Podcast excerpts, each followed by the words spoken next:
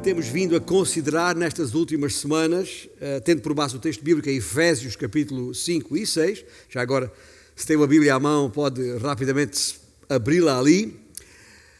Se tendo em conta o, uh, o tema que estamos a, a estudar, eu diria que os resultados preliminares do Census 2021, recentemente realizado em Portugal, é algodão que não engana relativamente ao estado da instituição família. Se é que ainda lhe podemos chamar assim. Como temos vindo a declarar, semana após semana, mês após mês, ano após ano, Cristo tem um plano para o seu povo, chamado a Igreja. Não a Igreja A, B ou C, mas a Igreja, o seu corpo, do qual ele é a cabeça. E o seu plano, na verdade, centra-se na igreja como família de famílias. É como se fosse seu, a sua base, eu chamei-lhe assim há uma ou duas semanas atrás, é como se fosse a sua base operacional aqui na Terra. E quando uh, e para que esta igreja opere, funcione em ordem, as suas famílias devem, deverão estar em ordem. Deus criou uma ordem para todas as coisas. E quando seguimos a sua ordem, a sua ordem criada, quer para a família que ele instituiu, quer para a igreja, mais tarde, o seu povo em geral, ah, então as igrejas, se seguirem a sua ordem, vão funcionar, vão operar em condições. E ah, neste caso concreto do texto bíblico que estamos a, a considerar, temos vindo a considerar, designadamente a partir do versículo 22 do capítulo 5, aquela parte que é mais conhecida: mulheres, sejam submissas aos vossos maridos, ah, maridos, amai vossas esposas, etc. Neste caso concreto, ah, dentro dessa ordem que o Senhor definiu para, para a família, é pedido às mulheres que se submetam aos seus maridos, é pedido aos filhos que se submetam aos seus pais, é pedido aos servos que se submetam aos seus senhores. Ora, isto, na nossa cultura ocidental contemporânea, isto é uma coisa estranha, é? para dizer o mínimo, estranha. Ah, para alguns até é uma coisa arcaica, obsoleta, não faz sentido nenhum. E a nossa cultura procura passar uma mensagem completamente diferente daquela que o Senhor tem na sua palavra. E como diria, dizia um irmão nosso esta manhã na escola bíblica, uh, uh, mais do que procura passar a uma imagem como que quer impor, a sociedade quer impor sobre nós uma outra orientação, uma outra ordem. E na verdade estamos, temos estado na sociedade em que vivemos caminhando a passos largos na direção oposta às instruções, às normas, à ordem, à orientação que o Senhor tem preconizado na Sua palavra. Outra palavra que temos usado eh, muito aqui na igreja, e nesta manhã em escola bíblica, um outro irmão referiu a palavra de Deus, ah, porque a família foi instituída por Deus, há um manual para como é que essa família pode operar, e esse manual, obviamente, é a palavra de Deus. Lamentavelmente, muitos homens e mulheres, pais ah, de família, ah, mães, etc., têm bebido em outras fontes, quer dizer, têm lido outros manuais, têm procurado complementar aquilo que, em princípio, é mais do que suficiente, o manual está na palavra de Deus. Qual é o resultado disto tudo? Bom, sabemos. Basta ter dois palmos de testa para perceber. As famílias estão fragmentadas, estão desestruturadas, em alguns casos extintas. A autoridade está em queda e estamos a criar uma geração de filhos. E é bom termos alguns filhos aqui para perceber isto conosco, mais velhos.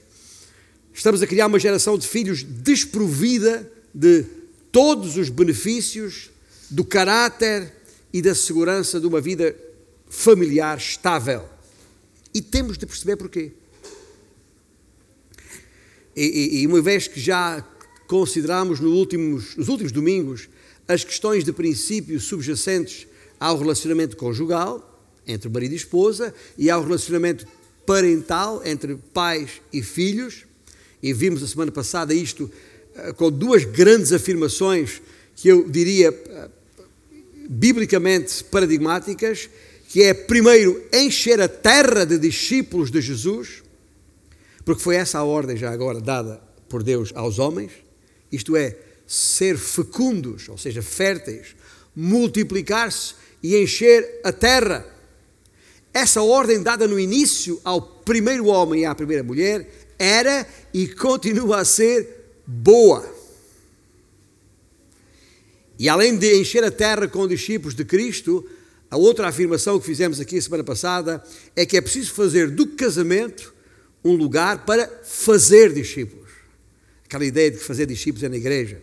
Começa no lar. O lar é o lugar por excelência, o ambiente propício para fazer discípulos de Cristo. Foi isto que afirmámos a semana passada, espero que inequivocamente. Mas o que vamos eh, reler agora é a parte seguinte do texto de Efésios a que me referi, designadamente os primeiros quatro versículos do capítulo 6 em Efésios, em que a palavra de Deus se dirige diretamente para os filhos, primeiro, e para os pais depois. Filhos, obedecei a vossos pais no Senhor, pois isto é justo. Honra a teu pai e a tua mãe, que é o primeiro mandamento com promessa, para que te vá bem e sejas de longa vida sobre a terra. E vós, pais, não provoqueis vossos filhos à ira, mas criai-os na disciplina e, da, e na demonstração do Senhor. Para além de, de, de vos dizer que ah, os, os, três pontos que eu queria sublinhar nesta manhã convosco, da parte do Senhor, ah, designadamente, o, o fazer esta transição do que significa parentalidade, relação pais-filhos, para o que significa paternidade, relação pai-filhos, e o foco que o texto bíblico dá a esse pormenor, a esse pequeno grande detalhe, mas já lá vamos, ainda uh, pretendo, neste nosso tempo juntos esta manhã, ajudar-nos a perceber o que é que isso tem a ver com o Evangelho. Há alguma relação entre uma coisa e outra. E quero dizer-vos uma coisa: isto que, que vos proponho falar faço com. Ah, são palavras que temos repetido muitas vezes, mas não quero que elas soem meras palavras. Faço com temor e tremor. E por uma razão muito simples. Ah, tendo a idade que já tenho, ah, ninguém. Ah, sendo pai de quatro filhos e já de cinco netos,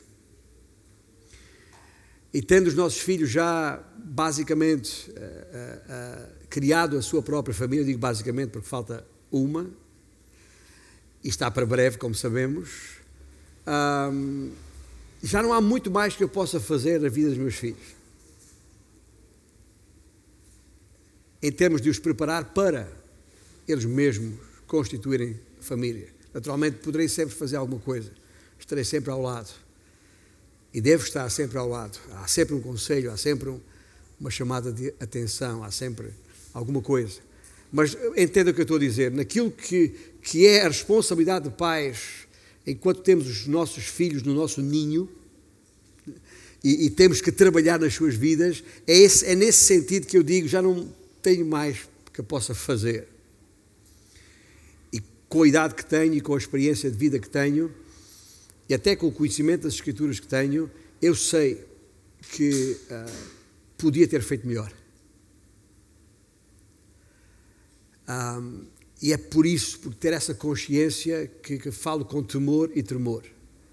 Porque eu acho que ninguém uh, tem a autoridade para falar de maneira uh, de cima para baixo, em coisa nenhuma, muito menos nisto. Mas Resta-me a consolação de que aquilo que vos quero transmitir esta manhã ser a palavra de Deus e não a minha. E, primeiramente, queria, eh, fazendo aqui a transição do tema da semana passada para o desta semana, ou seja, da parentalidade para a paternidade, queria que compreendêssemos eh, de uma forma clara eh, quais são as ideias-chave da parentalidade. E há duas ideias-chave que retirei e de acordo com um, Paul Tripp. Paul Tripp é um autor, tem dezenas de livros escritos e, e, e alguns são best-sellers uh, e, e muitos deles na área do aconselhamento. E na área do aconselhamento, devo dizer-vos, é provavelmente o meu autor favorito, Paul Tripp. E de acordo com Paul Tripp, a questão da parentalidade pode-se resumir a duas ideias-chave que devem nortear o cotidiano de um pai e de uma mãe. A primeira ideia-chave é compreender o sentido de autoridade. Os nossos filhos têm de compreender que nasceram num mundo de autoridades e que eles a não são. E quanto mais cedo compreenderem isso, melhor. Porquê? Porque quanto mais cedo se submeterem a essa realidade, mais abençoada será a sua vida na terra. É que os meus filhos não me pertencem, nunca me pertenceram, são do Senhor. Ele é, o Senhor é o dono e a autoridade suprema. E isso significa que, enquanto pai, eu sou seu representante, sou gestor de uma propriedade que lhe pertence, os meus filhos e que, consequente, tenho, tenho que não só geri-las bem, porque eventualmente, mais tarde ou mais cedo, vou ter que prestar contas ao Senhor desse meu trabalho de gestão, de gerência da vida dos meus filhos. Ou seja, nessa responsabilidade, uh, uh, enquanto seu representante, enquanto um embaixador, se quisermos usar outra palavra, da autoridade de, de, de Deus. Ou seja, enquanto pai ou mãe, eu sou o tom da voz de Deus, sou a expressão do seu rosto, sou o toque da sua mão. Gente, eu estou a fazer uma pausa aqui grande, porque isto, isto é tremendo. Parai comigo para pensar na, na, na enorme responsabilidade. Isto devia-me, quando disse eu falo com temor e tremor, na verdade, as minhas pernas deviam estar a tremer e estão, como varas verdes. Porque é que isto, o que é que isto significa? Isto significa que todas as vezes que eu exercer a autoridade sobre a vida de um qualquer dos meus filhos, numa qualquer daquelas mais triviais circunstâncias da vida, isso Esse exercício de autoridade da minha parte sobre os meus filhos deveria ou deverá refletir a beleza da autoridade de Deus. Ouça bem, eu disse a beleza e disse de propósito.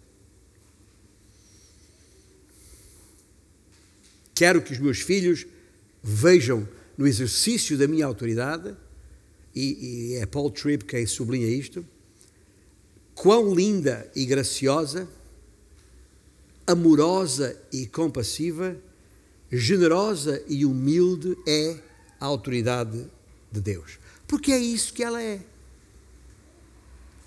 Só, só é assim é que eles, os filhos, vão aceitar como coisa boa e sábia, coisa protetora deles, que não esmaga a liberdade que eles anseiam ter. E, portanto, indispensável. Portanto, de acordo com estas duas ideias-chave uh, sublinhadas por Paul Tripp num dos seus livros, primeiro é preciso compreender o sentido da autoridade. Segundo lugar, é preciso compreender os mistérios do universo. Na minha qualidade de pai, e já com a experiência de vida que tenho, sei que há mistérios do universo, ou diria mistérios universais ao homem, que têm de ser compreendidos. Caso contrário, eh, não seremos ninguém nem chegaremos a lado algum. A mais sublime expressão desse mistério, ou desses mistérios todos, é, obviamente, e tenho que o dizer à cabeça, é o mistério da graça do Senhor Jesus Cristo. O mistério da graça do Senhor Jesus Cristo expressa naquela cruz, onde nos substituiu. Mas há muitos outros mistérios, tal como, por exemplo, o mistério da soberania de Deus, entre outros. São mistérios difíceis de explicar, mas é minha responsabilidade descarregar, entre aspas, ou seja, fazer o download de todos esses mistérios ah, ah, diante dos meus filhos. Tenho que aproveitar para tal todas as oportunidades. E, e, e eu diria, não só aproveitar todas as oportunidades, mas procurar essas oportunidades, criar essas oportunidades, agendar essas oportunidades, para além daquelas que são do dia a dia, triviais, como disse há pouco. Para quê? Para revelar aos meus filhos todos esses mistérios. Eu estou a falar de mistérios. Falei do mistério da graça, falei do mistério da, da soberania de Deus. Paul Tripp acrescenta alguns outros muito interessantes. Por exemplo, ajudar os nossos filhos a perceber que eles não estão em controle. Controle não lhes pertence. Ajudar os nossos filhos a entender que eles não são o centro da vida. Ajudar os nossos filhos a entender que a, a, a importância do amor ao próximo. Ajudar os nossos filhos a entender que Deus requer de mim mim e de todos os recursos que, que estão à minha disposição ajudar os meus filhos a entender que o mundo não é apenas a respeito de autoridade, é também a respeito da graça. E por isso é que eu falei há pouco que a última coisa que vos quero dizer nesta manhã, se Deus nos permitir ali chegar, é responder à questão que relação há entre esta questão da familiar e o Evangelho. Ou seja, eu preciso procurar aproveitar todas essas oportunidades para mostrar aos meus filhos esses mistérios que, como pai, e no caso do casal, como pai e mãe, nos foram confiados. Nos foram confiados. E nos foram confiados pelo ministério do Espírito Santo em nós, através da palavra do nosso Deus. E para quê? Para que eles possam perceber a importância que tudo isso tem para acertar a sua vida, para, para eh, colocar a sua vida no trilho certo, o trilho certo que lhes vai uh, trazer bênção, o trilho em que a vida humana tem que avançar necessariamente.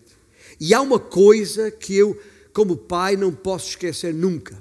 Eu ouça bem, meu irmão, pai, que me ouve nesta manhã, e naturalmente as mães não podem ficar indiferentes se em algum momento os meus olhos virem e os meus ouvidos ouvirem algum pecado, alguma fraqueza, algum fracasso na vida dos meus filhos, eu tenho que saber que isso nunca será um mero acidente.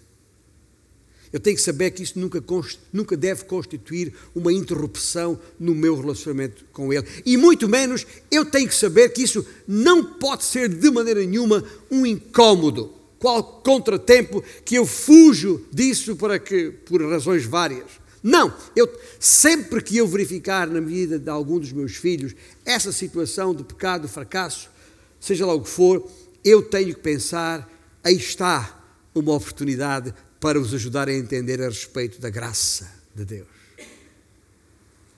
Deus ama as nossas crianças. Ele as colocou na nossa família, enquanto família da fé. E enquanto pai, Ele me revelará quais as suas necessidades. Para quê? Para que eu possa ser um instrumento da sua autoridade e da sua verdade e da sua sabedoria e da sua graça, necessariamente. É assim que tem que funcionar. E para tal, Deus sempre nos dará novas oportunidades. E é nesses pequenos momentos oportunos e com oportunidade que temos que atuar. É um trabalho sempre por completar. É por isso que eu digo que, mesmo com os filhos já fora do ninho, ainda posso fazer alguma coisa, se Deus me der essa oportunidade. Porque a mudança não é um evento, é um processo. É um processo. A transformação das nossas vidas e ah, concomitantemente dos nossos filhos não é de um dia para o outro, não é um clique, não é um, um tocar numa tecla, num botão, é um processo de transformação. Aliás, é uma metamorfose, literalmente, é essa a palavra bíblica que é usada em Romanos 12. Portanto,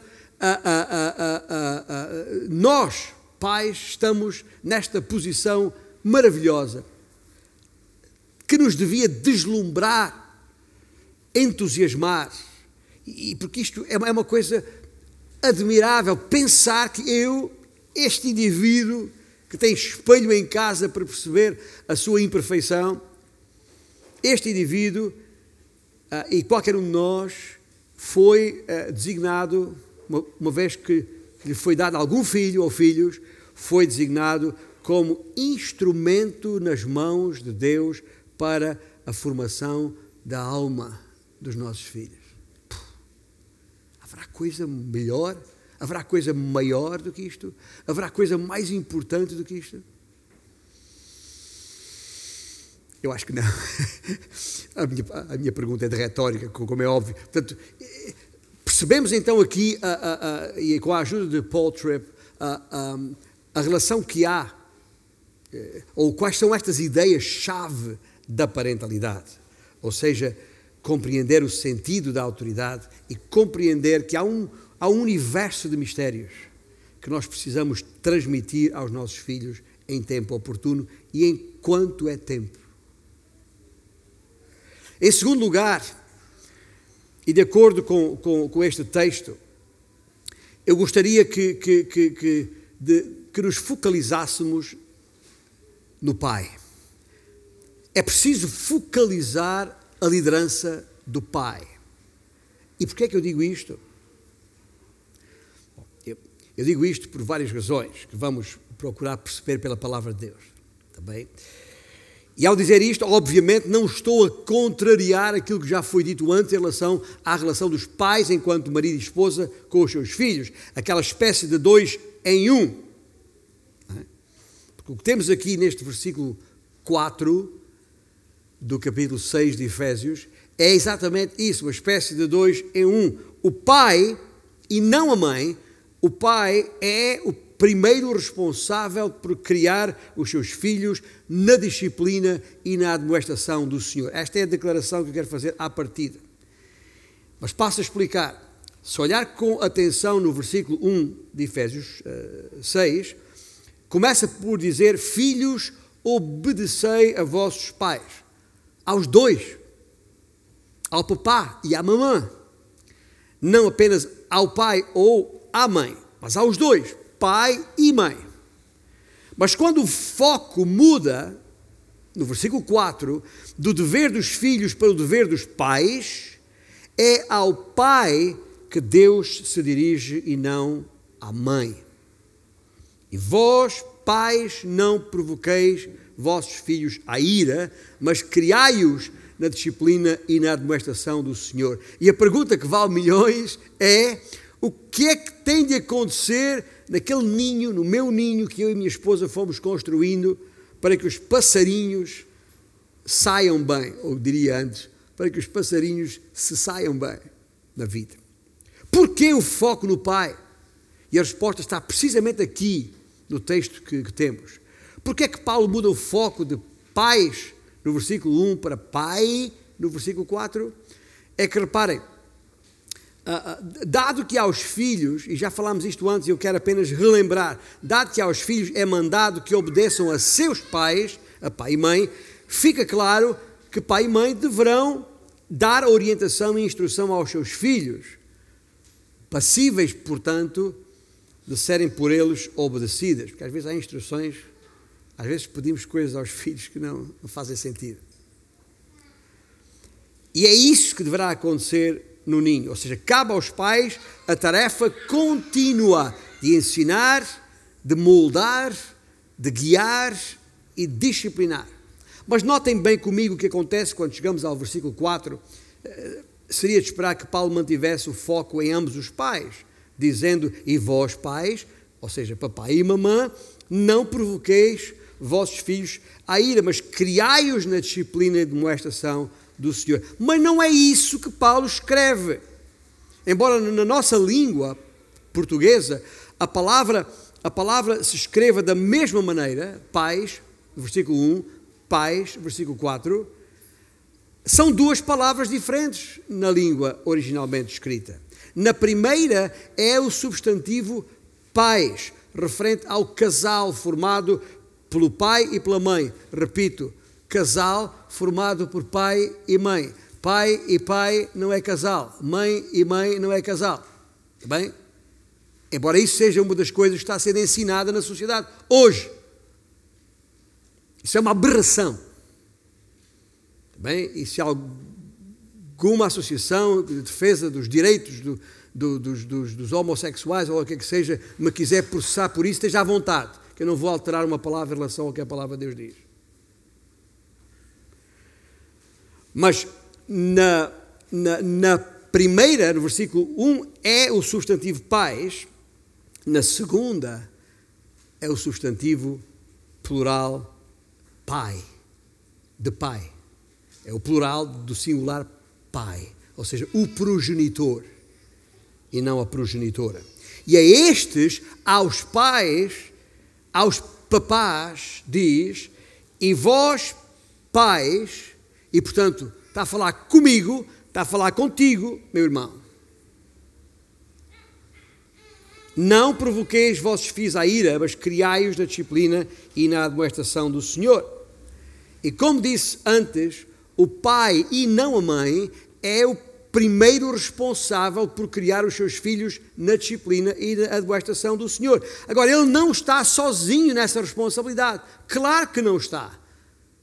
A mãe é idónea para o uh, coadjuvar nisto mas tem ele a responsabilidade de liderar esse processo. Ou seja, como eu disse já antes, já alguém me ouviu dizer isto, com certeza, se, se algum agente da, da PSP ou da GNR, alguma autoridade da judiciária, algum polícia, qualquer que seja, chega à minha casa bater à porta uh, porque uh, houve algum problema com algum dos meus filhos e, e, e a, a, porta for aberta pela senhora Figueira, está bem? O, o, a, o polícia vai querer falar com o senhor Figueira e não com a senhora Figueira.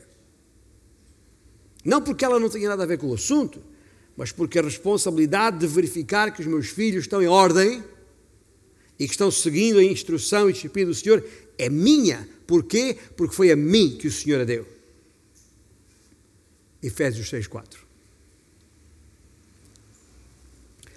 Ora bem, o que está aqui em causa não é apenas assumir a responsabilidade principal conforme acabei de referir.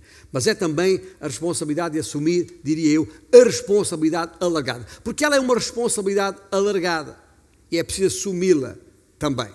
Conhece a expressão, usamos-la muito, é do homem. Já ouvi esta expressão? É do homem. Não no sentido machista do, do termo, o que é algo, porque é algo condenável, o machismo mas no sentido estrito do termo, tal como há coisas de mulher, ou não há? Acho que há. Há coisas de mulher e tem a ver com a, a feminilidade, não com o feminismo, que também é condenável. O feminismo é tão condenável quanto o machismo.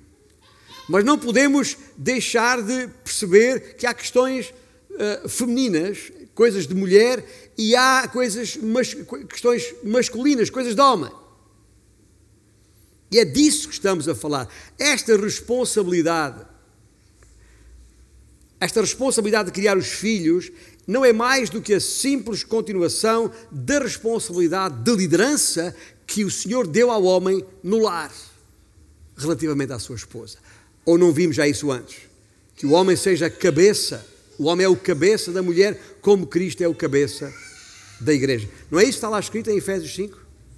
Versículos 23 e 25, porque o marido é o cabeça da mulher, como também Cristo é o cabeça da igreja. Maridos, amai a vossa mulher, como também Cristo amou a igreja. Já agora, amai a vossa mulher, não é as vossas mulheres. Ah, como também Cristo amou a igreja. E a si mesmo se entregou por ela. É disto que estamos a falar. É uma responsabilidade alargada. Deus não daria ao homem a liderança na relação com a sua esposa para depois dar à, à, sua mulher a liderança em relação aos seus filhos. Isso não faz sentido nenhum. Isso é que, aliás, quem pensa assim não admira que tenha filhos confusos, sem saber que, que autoridade seguir. Principalmente quando recebe orientação diferente de um em relação à orientação que recebe do outro. E os filhos até têm uma capacidade muito interessante de jogar com isso, quando percebem essa fraqueza. Mas eles só podem perceber essa fraqueza se a fraqueza existir. E a fraqueza só pode existir se não houver uma compreensão adequada de qual é o plano, de qual é a vontade de Deus. Nós, maridos, temos a responsabilidade dos dois sentidos. Portanto, quando no versículo 4 eh, declara: Vós, pais, não provoqueis vossos filhos a ira, mas criai-os na disciplina e na admoestação do Senhor, ele está simplesmente a alargar as implicações do homem ser o cabeça da sua esposa, liderando-a na responsabilidade de criar os, os seus filhos. É isso que significa, já agora, ser um homem casado. Ah, ah, ah, e tal como alertei em, em março, salvo erro, quando no estudo uh, expositivo do livro de Efésios que fizemos, ou estávamos fazendo naquela altura, noutro contexto, naquela altura, se se recordam, eu alertei os, os homens desta casa, os jovens homens desta casa, que, que se não é isto que espera do casamento e, e, e da paternidade, se ainda estás solteiro, permanece solteiro. Porque só vai criar problema a seguir. Finalmente, e em terceiro lugar, a questão de, de, de centralizar tudo isto a respeito da família no Evangelho. Há aqui muita matéria nestes versículos que, que com certeza nós não estamos a tratar tudo agora. Uh, como, por exemplo, a questão da, da, não provocação dos filhos à ira, que é uma questão que já desenvolvemos antes e com certeza voltaremos a ela mais tarde. Mas uh, uh, temos aqui nestes versículos uma outra particularidade que não podemos deixar passar desapercebida. E está nos versículos 1 e 2, uh, principalmente no meio. Ouça, veja com atenção estes versículos quando os relemos aqui, dizendo: Filhos, obedecei a vossos pais do Senhor, pois isto é justo. E diz também aos filhos: Honra a teu pai e tua mãe, que é o primeiro mandamento com promessa para que te vá bem e seja longa a vida sobre a terra. Há aqui dois grandes desafios que uh, nos são deixados para que realmente uh, a família possa estar centralizada no Evangelho. Primeiro, é preciso mostrar que a ordem do Senhor é boa. Lembra-se quando o Senhor Jesus começou o seu ministério, foi para a Galileia? Eh, eh, de acordo com Marcos capítulo 1, versículo 15, as primeiras palavras que ele diz é: uh, o tempo está cumprido e o reino de Deus está próximo, arrependei-vos e crede no Evangelho. Ora, Evangelho significa o quê? Boas novas. O reino estava próximo porque o rei estava a chegar. Só que o rei vem para reinar. E num reino há regras para cumprir, para seguir, há ordens para seguir. E isso, numa cultura como a nossa, não são nada boas novas. Pelo menos as pessoas não ouvem estas coisas assim. Nós gostamos de liberdade, gostamos de fazer a nossa própria vontade. Se quisermos, quando quisermos, onde quisermos, como quisermos. O ser humano é, por natureza, assim. É esta a sua tendência. E, portanto, pensar que vamos estar debaixo das ordens de um rei, que vai necessariamente exercer o seu governo e dar ordens, não é necessariamente uma coisa agradável. Alguém que vai. Ah, porque não nos agrada a ideia de, de, de ter alguém a dizer-nos o que temos de fazer. Como não agrada aos filhos. Chateia-os exponencialmente ter sempre que estar sob as ordens dos seus pais. E por isso, não é uma coisa necessário à partida agradável. Não soa como boas novas, pois não? Mas vão saber o que eu vou dizer a seguir. É que foi exatamente essa a mentira que Satanás usou para enganar Adão e Eva. Ah, foi isso que Deus disse? É, foi, mas tu não percebeste muito bem. Na verdade, o que Deus estava a querer dizer é que Ele não queria que tu comesses da árvore, do fruto daquela árvore, sabe porquê? Pois depois tu serias como Deus, conhecedor de todas as coisas. Ah, é? Mas eu quero ser conhecedor de todas as coisas. É por isso que comeu o fruto.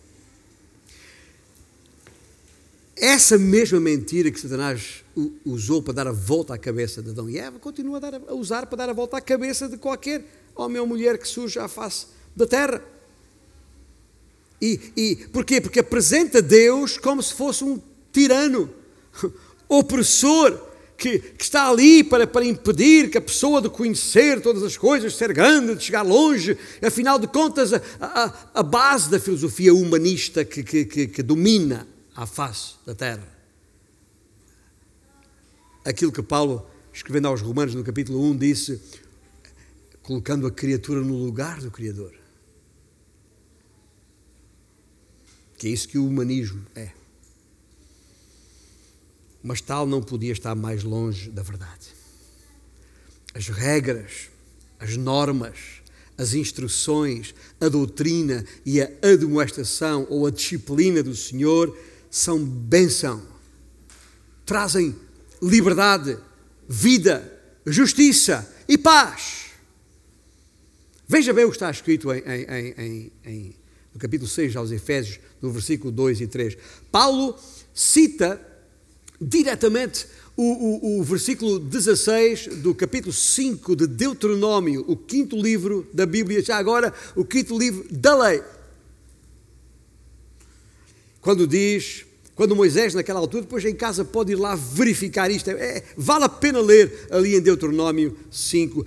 Moisés está a repetir os dez mandamentos ao, ao povo e a certa altura diz: honra a teu pai e a tua mãe, como o Senhor teu Deus te ordenou, para que se prolonguem os teus dias. Aliás, eu já estou a ler mais adiante, porque depois de repetir os dez mandamentos, Moisés, na parte final do seu discurso, que está no final do capítulo 5, versículos 32 a 30 e 33, ele diz: honra a teu, repete a ideia, honra a teu pai e tua mãe, como o Senhor teu Deus te ordenou. Para quê? Para que se prolonguem os teus dias e que te vá bem na terra do Senhor teu Deus. Agora veja o versículo 32 e 33. Ouça bem, porque é a parte final das palavras de Moisés. Cuidareis em fazerdes como vos mandou o Senhor vosso Deus. Não vos desviareis nem para a direita, nem para a esquerda. Andareis em todo o caminho que vos manda o Senhor vosso Deus, para que vivais bem vos suceda e prolongueis os dias na terra que haveis de possuir. Espetáculo! Mas veja só, andareis como vos manda o Senhor. Ninguém gosta de ser mandado. Mas a promessa de Deus é muito clara. A obediência a Deus era garantia de uma vida abençoada na terra, que Deus lhes daria, entretanto. Porque a alternativa a isso seria o caos, seria eh, os conflitos, seria a destruição. Aliás, se rejeitasse o Senhor, de acordo com a sua palavra, os dias do seu povo na terra seriam curtos na terra, não seriam prolongados, seriam levados para o exílio, como foram, como acabou por acontecer, porque o povo não deu ouvidos à palavra do Senhor. Acatar as normas traz benção, rejeitá-las traz juízo. Ora, isso se aplica a todas as famílias da terra. Gente, quando as pessoas de uma família vivem para si mesmos, o resultado é caótico, é conflituoso, é destruidor. Um uh, reconhecido puritano de, de, de, de, nome Thomas Manton disse, e passo a citá-lo, e a tradução é da minha responsabilidade, mas esta é a ideia: A família é o seminário da igreja e do Estado. A escola, não é? Um fracasso na primeira área não poderá ser corrigido na segunda. A família é o lugar onde se aprende a submissão à autoridade, em vez de uma vida por si mesmo e para si mesmo. E aqui neste texto de Efésios, esta verdade se percebe, como, como vimos, se percebe na relação entre marido e esposa, que já agora reflete a relação entre Cristo e o seu povo, a Igreja. Os pais são a dádiva de Deus aos filhos. Normalmente pensamos que os filhos são a dádiva de Deus aos pais. É? Mas eu estou a colocar aqui a coisa de outra, noutra perspectiva. Os pais são a dádiva de Deus aos filhos, mesmo que eles não percebam isso em tenra idade. E às vezes tornam-se adultos e nunca perceberam isso. Mas os pais são a dádiva de Deus aos filhos para os ensinar a viver debaixo de autoridades. Porquê? Porque é na submissão aos pais que se aprende a submissão às autoridades em geral. E já agora, a autoridade de Deus. Por isso é que este é o primeiro mandamento com promessa. Meus irmãos, especialmente nós já com cabelos brancos, crianças são crianças, tá bem? partem coisas, sujam as paredes da casa,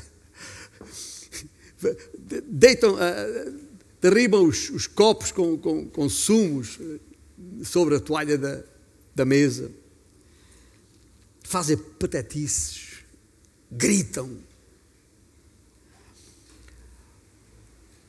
Mas ouça bem, pais, o que realmente nos deve preocupar não é se eles nos obedecem ou não.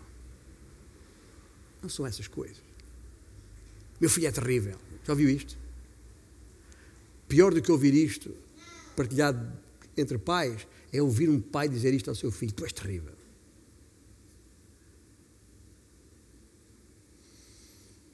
O que realmente nos devia preocupar era verificar se eles nos obedecem ou não. Há que ensiná-los a obedecer, a, a obedecer-nos, já agora, e às autoridades. E quando, e quando não há obediência, quando há desobediência, é aí que tem que haver disciplina. Ou seja, nós não podemos permitir que os nossos filhos mandem lá em casa. Tu queres comer isto? Ou queres comer aquilo? Ele vai comer o que eu lhe der para comer e deve dar graças a Deus por isso. Falando terra a terra. Tu queres, queres ir brincar lá fora ou queres brincar cá dentro? Tu, tu, tu, queres jogar com isto ou queres jogar com aquilo? Tu queres ver este programa de televisão ou aquele? Tu queres jogar com este jogo de vídeo ou com. Gente, a criança precisa de saber o que fazer e espera que sejamos nós a orientá-los nesse sentido. Não podemos permitir que os filhos mandem lá em casa. Se deixarmos que isso aconteça, basicamente estamos a dizer-lhes que eles são os reis, que em casa quem manda são eles. Basicamente é isso que estamos a dizer. E não são, nem podem ser. E, porque, e isso vai ser nocivo, vai ser prejudicial, não os vai ajudar a prepará-los para a vida, para interagir na sociedade onde é suposto haver outras autoridades, e muito menos e muito menos para se encontrar com o verdadeiro rei, que vem aí, lembra-se que lemos em Marcos? Vem aí. Os pais têm de ser modelo, o modelo dessa boa, libertadora e justa ordem de Deus. E por nós, é por nós, seus pais, que eles deverão perceber que a ordem do Senhor é boa. Para terminar, um segundo ponto que temos que eles têm que perceber é que temos que mostrar que a ordem do Senhor não só é boa, mas é graciosa. Afinal, foi uma questão que eu levantei há pouco. O reino de Deus é ou não boa nova? O que é que acha? O reino de Deus é ou não uma boa nova? Depende. Se fores rebelde, não é. Não vai soar bem. Onde está o Deus do juízo? perguntou o povo a, a Malaquias. Depois pode conferir em, em Malaquias capítulo 2, versículo 17. Onde está o Deus do juízo? E logo a seguir, Malaquias, o profeta, responde, já no início do capítulo 3, Eis que eu envio o meu mensageiro que preparará o caminho diante de mim. De repente virá ao seu templo o Senhor a quem vós buscais, o anjo da aliança, a quem vós desejais. Eis que ele vem, diz o Senhor dos exércitos. Para o povo de Deus, as suas instruções são boas novas. Para os seus inimigos, significam juízo e derrota. E eu saber uma coisa que eu vou dizer aqui, crianças, jovens, adultos, seja quem for que me ouve neste momento. Todos nascemos inimigos de Deus. Por causa da nossa iniquidade. Por causa do nosso pecado, que nos separou dele. E é por isso que a nossa opção de vida, por natureza, é vivermos à nossa maneira, sem Deus. As boas novas estão na vinda de Jesus, o Rei, o anjo da aliança, da nova aliança que Malaquias refere aqui. Porquê? Porque este rei que, que veio, veio desafiar as nossas expectativas. É que ainda não é tempo de conquista e glória, isso só terá lugar quando Jesus voltar, quando ele vier segunda vez. Mas quando Jesus veio da primeira vez, não foi tempo de juízo. Ou melhor, na verdade foi tempo de juízo, mas que recaiu sobre ele mesmo. Ele deixou cair sobre ele o juízo dos nossos pecados, quando carregou na cruz as nossas iniquidades. Ou seja, o rei morreu na cruz em lugar dos seus inimigos é uma coisa espantosa. Aliás, isto é o quê? Graça. A disciplina e a demonstração do Senhor não só é boa, como também é graciosa. Termino com lembrando-vos uma história que Jesus contou, toda a gente conhece, acho que de cor e salteado, mas talvez não tenha a, perspectiva certa da história. Sabe aquela história daquele uh, filho rebelde que, que uh, pedindo ao seu pai a sua parte na herança de família, resolveu ir, sair e foi e, e, e, e esbanjou tudo que, o que tinha. Mas esta, este seu ato de rejeição da autoridade do seu pai, diferentemente do que ele pensava, não fez dele um homem livre, é muito menos feliz. Antes, miserável. Miserável ao ponto de se lembrar: ah, se eu ao menos pudesse comer aquela comida que lá em casa o meu pai deita para os porcos. Veja quão miserável a condição humana pode chegar quando acha que não deve seguir a autoridade daqueles que Deus investiu como, como tal. E arrependido, decidiu voltar na qualidade de servo. Eu não sou mais digno de ser seu filho. Toma-me como um dos teus servos. Mas ao chegar, o que é que o pai disse? E vou apenas sublinhar estes versículos em Lucas 15, versículos 22 a 24. Pai, pequei contra o céu e diante de ti, já não sou digno de ser chamado teu filho. E o pai, porém, o que é que fez? Disse aos seus servos: Trazei depressa a melhor roupa. Vestiu, pondo-lhe um anel no dedo e sandálias nos pés. Trazei também mataio no vinho cevado. Comamos e regozijemo-nos, porque este meu filho estava morto e reviveu, estava perdido e foi achado, e começaram a regozijar-se. Esta história do, tem muito pouco a ver com o chamado filho pródigo. Ela tem muito mais a ver com o pai gracioso, que abraça e festeja o regresso da sua criança teimosa, rebelde. Eu sei, meus irmãos, como pais, até parece que estamos num campo de batalha. E que o nosso inimigo é aquele menino de 4 anos que, que a, a, a, atirou a comida ao chão. Birra, com birra. Ou, ou aquela menina de 14 anos que bateu com a porta na nossa cara porque estava cansada de nos ouvir.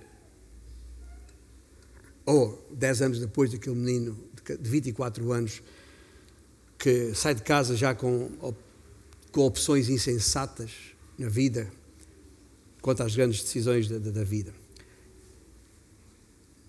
Mas isso não altera a nossa responsabilidade de lhes mostrar quem é e como é o nosso Pai Celestial.